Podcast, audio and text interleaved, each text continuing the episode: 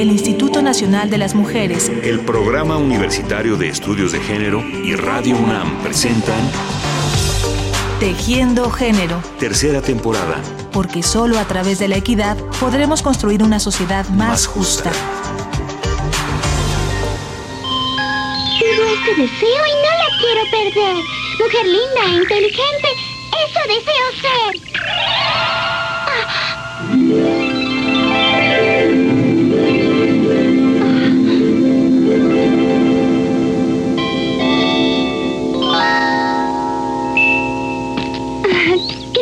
Amigos? ¿Cómo me veo? Muy linda, muy linda. Oh, gracias.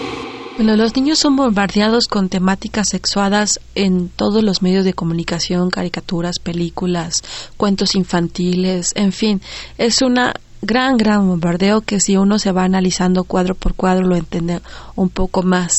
Lo que hace y se traduce en que se entienda que esos son los modos en que tú como niño o como niña te tienes que comportar. Ahora sí vienen esos duetos. Ya están listos Magabi y Hiroshi. A esa que te aparta de mí, que me roba tu tiempo, tu alma y tu cuerpo, me dile si quieres que venga Vivimos rodeados de imágenes, imágenes en la publicidad, programas de televisión, películas, fotografías de revistas y diarios que están cargadas de un fuerte contenido sexuado y que manejan mensajes que incitan al consumo a partir de los estereotipos de belleza relacionados con la seducción y la sensualidad. Seducción y la sensualidad. Let's go, girls. Para las mujeres y los hombres adultos, estos mensajes resultan difíciles de enfrentar, merman la autoestima, marcan metas irrealizables, confunden y provocan frustración. Pero cuando el receptor del mensaje es un niño o una niña, la cosa se vuelve aún más compleja. Y no es nada difícil que así ocurra, porque los niños y las niñas están frecuentemente expuestos a este tipo de contenidos. Pues desde los programas infantiles, que no necesariamente lo son, desde las revistas, las novelas que a veces algunas madres ven en compañía de los niños, comerciales.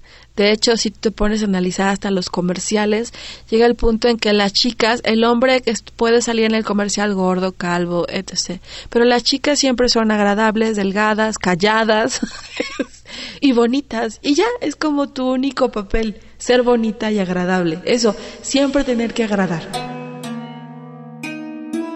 El mensaje hacia las mujeres es más fuerte y marca a las niñas de manera más profunda. Sin embargo, afecta a la percepción tanto de los niños como de las niñas acerca del papel que deben jugar en la vida y las actitudes que son más aceptadas y deseables, siempre teñidas de atributos de sensualidad que no corresponden con su edad. Ya estamos de vuelta en esto que es nuestra belleza infantil Ciudad Victoria 2011.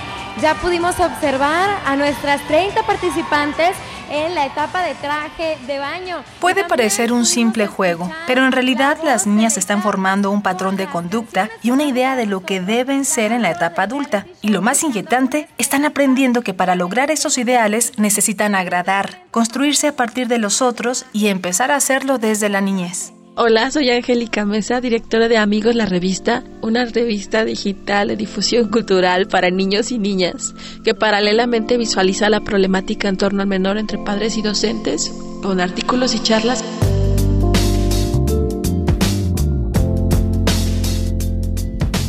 El día de hoy plantearemos un tema que cada vez está preocupando más a los y las especialistas en sexualidad, psicología, pedagogía y derechos de la niñez. Nos referimos a la hipersexualización infantil, un concepto creado por la sexóloga y escritora canadiense Jocelyn Robert y que tiene que ver con la gran cantidad de mensajes de contenido sexuado a los que los niños y niñas están expuestos y con los valores de comportamiento y convivencia que esos mensajes están marcando. Para conocer más sobre este fenómeno, escucharemos a lo largo del programa a la abogada académica, bloguera y defensora de los derechos de la infancia, Angélica Mesa.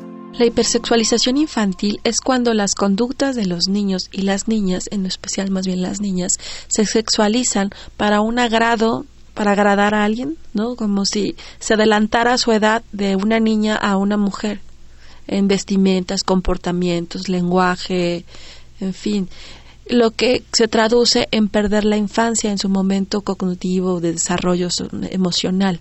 En el caso de la hipersexualización, bueno, aún sin tener un cuerpo desarrollado, sentir que la necesidad de mostrarlo y construir tu imagen a partir de un objeto que te conviertes, un objeto bello al cual debes demostrar.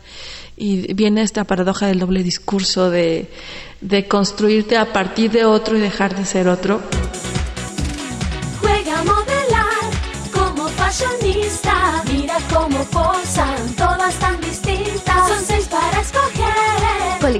Todas.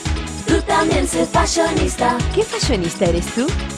Barbie Girl. Barbie Fashionistas. Tiene 12 puntos articulables para posar.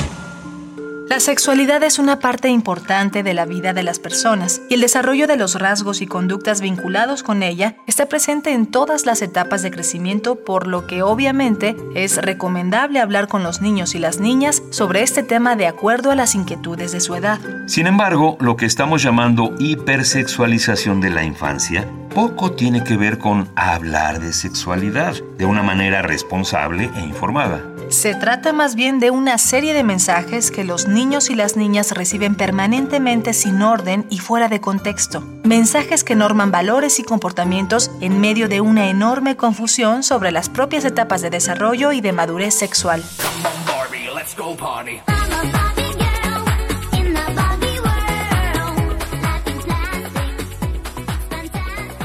Dentro de los estereotipos de la hipersexualización, si tú te ves como necesariamente una mujer que tiene que ser muy delgada o a partir de una muñeca que es muy conocida y que es muy vendida y que tiene todo un marketing de la película y luego el lanzamiento, es como todo un marketing, es imposible estar igual que una muñeca. habrá quien tenga la complexión de ser muy, muy delgadita. Hay gente que sí lo es.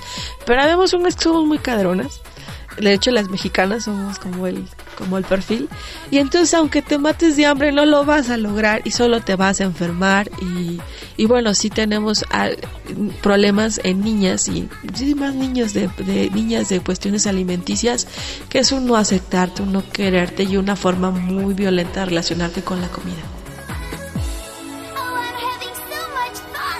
Well, Bobby, we're just getting started. Oh, I love you, Ken. ¿Qué es la belleza? ¿Qué es la fama?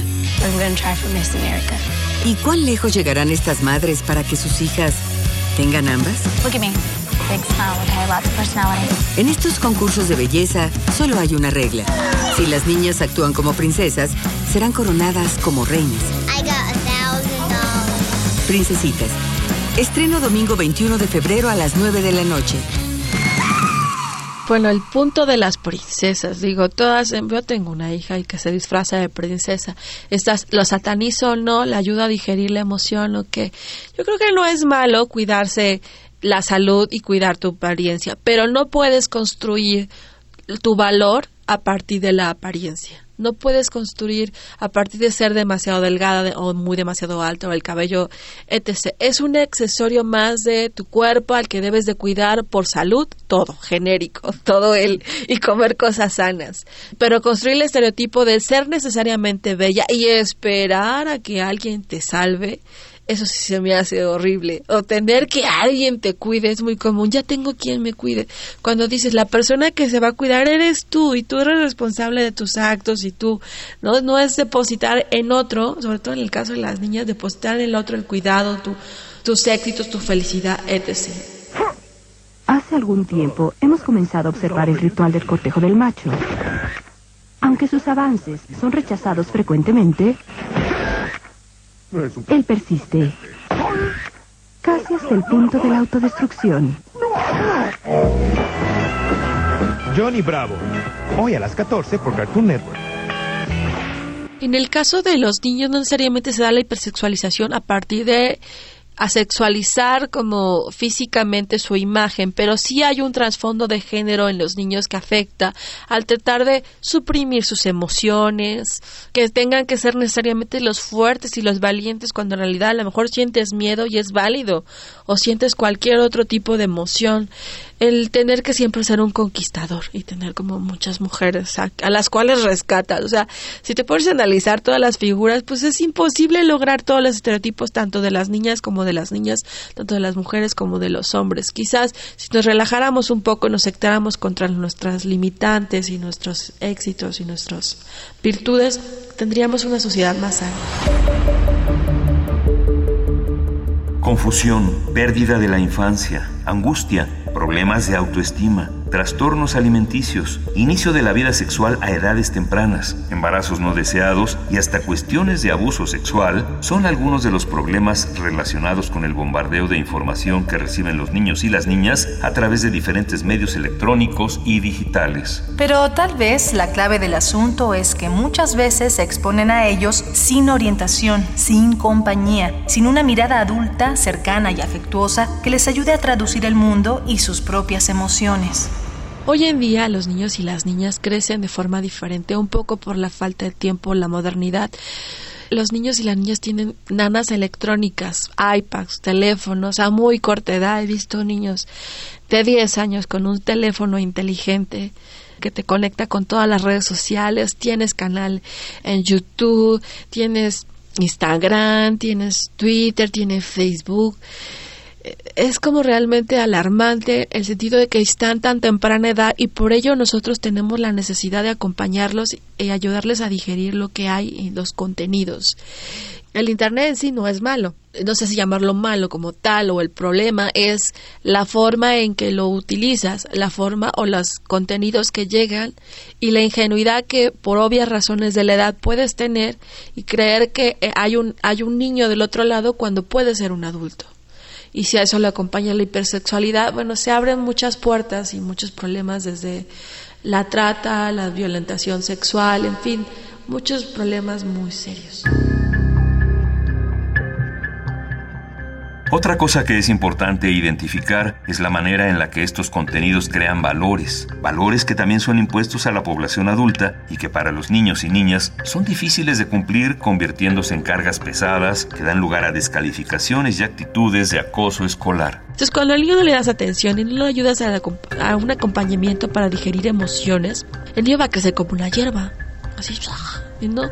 Habrá quien tenga resiliencia y sí sea más fuerte. De hecho, yo creo que por eso me hice fuerte. Pero habrá quien no, o sea, y eso, y la infancia no tiene que ser un acto de sobrevivencia.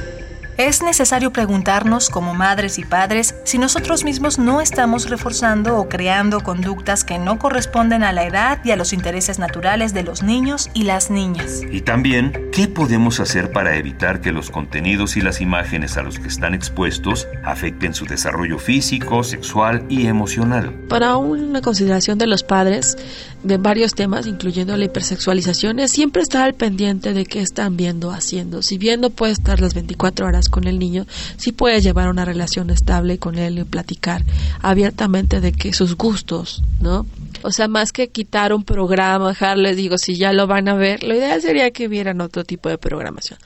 Pero si ya lo ves, acompañarlo y decirle por qué esto no es real o si esto es real, ya viste que este comportamiento es así, ¿qué consideras de esto? ¿Qué piensas del otro? Y que el niño vaya y la niña vaya descubriendo y vaya teniendo un criterio para saber qué hacer y qué no hacer, qué seguir y qué no seguir.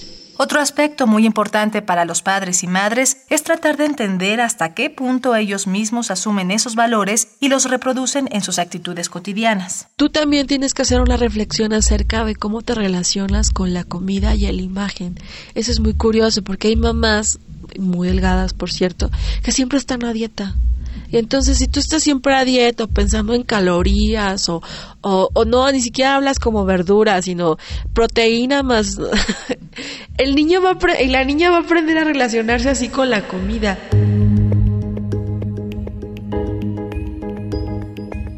La educación sexual para niñas y niños, bien informada, adecuada a su edad, que resuelva sus dudas y confusiones y que les ayude a construirse desde una plataforma amable y de mayor seguridad, es también fundamental. No se trata de ocultar la temática sexual, sino de hablarla con responsabilidad y con la conciencia de que hay que brindar orientación en medio de tanto bombardeo mediático. La sexualidad es desde que eres niña, eres niña, cómo te relacionas y un sinnúmero de temas que se tienen que hablar desde que son bebés hasta la edad adulta. No veo por qué no habría de ser. Todo niño toda niña es consecuencia de una relación sexual. ¿Por qué habríamos de callar si, ah, no existe el sexo o el sexo solo es reproductivo? No, o es horrible, peor aún, para cualquier problemática en torno al menor, lo, lo, importante es una comunicación abierta respecto a las dudas. Y si hay dudas sobre sexualidad, es necesario aclararlas. Entonces, estate atento, fíjate, haz una autocrítica de cómo te relacionas tú con la comida, con los medios de comunicación, con tu ropa, ¿no? Con, la forma en que tratas a otra y a otro. Es muy común hablar sobre zorras y cosas por el estilo. A mí se me hace tan denigrante y triste. Por eso debo de construir mi persona y mis logros a partir de otras, mis ideas, mi trabajo, etc., lo que me hace única y especial en este mundo. Si tú te desarrollas así, harás que tu hijo tu hija se sienta único y especial por todo lo que es y más allá de lo alto, flaco, delgado, etc. La forma de resolución aparte de la comunicación es ir empoderando a la ciudadanía de los niños y las niñas. La forma de empoderarlos es con información, sea de todos los temas, incluyendo la sexualidad, incluyendo cómo te construyes tú como género y no como un objeto que tiene que rendirle pleitesía a otro o agradar, ¿no? Esta es una forma en que tú te empoderas y a la larga podrás ejercitar tus derechos de la mejor manera. Muchas gracias a Angélica Mesa por su participación en nuestro programa. Les recomendamos que visiten su revista digital Amigos. Ahí encontrarán una cartelera amplia de actividades infantiles que va mucho más allá de lo comercial y también estrategias y orientación para padres y madres, niños y niñas en torno a la temática de la que hoy hablamos. Y a ustedes, amigas y amigos, muchas gracias por su atención y hasta la próxima el Instituto Nacional de las Mujeres, el Programa Universitario de Estudios de Género y Radio UNAM presentaron Tejiendo Género. Tercera temporada. Porque solo a través de la equidad podremos construir una sociedad más, justa.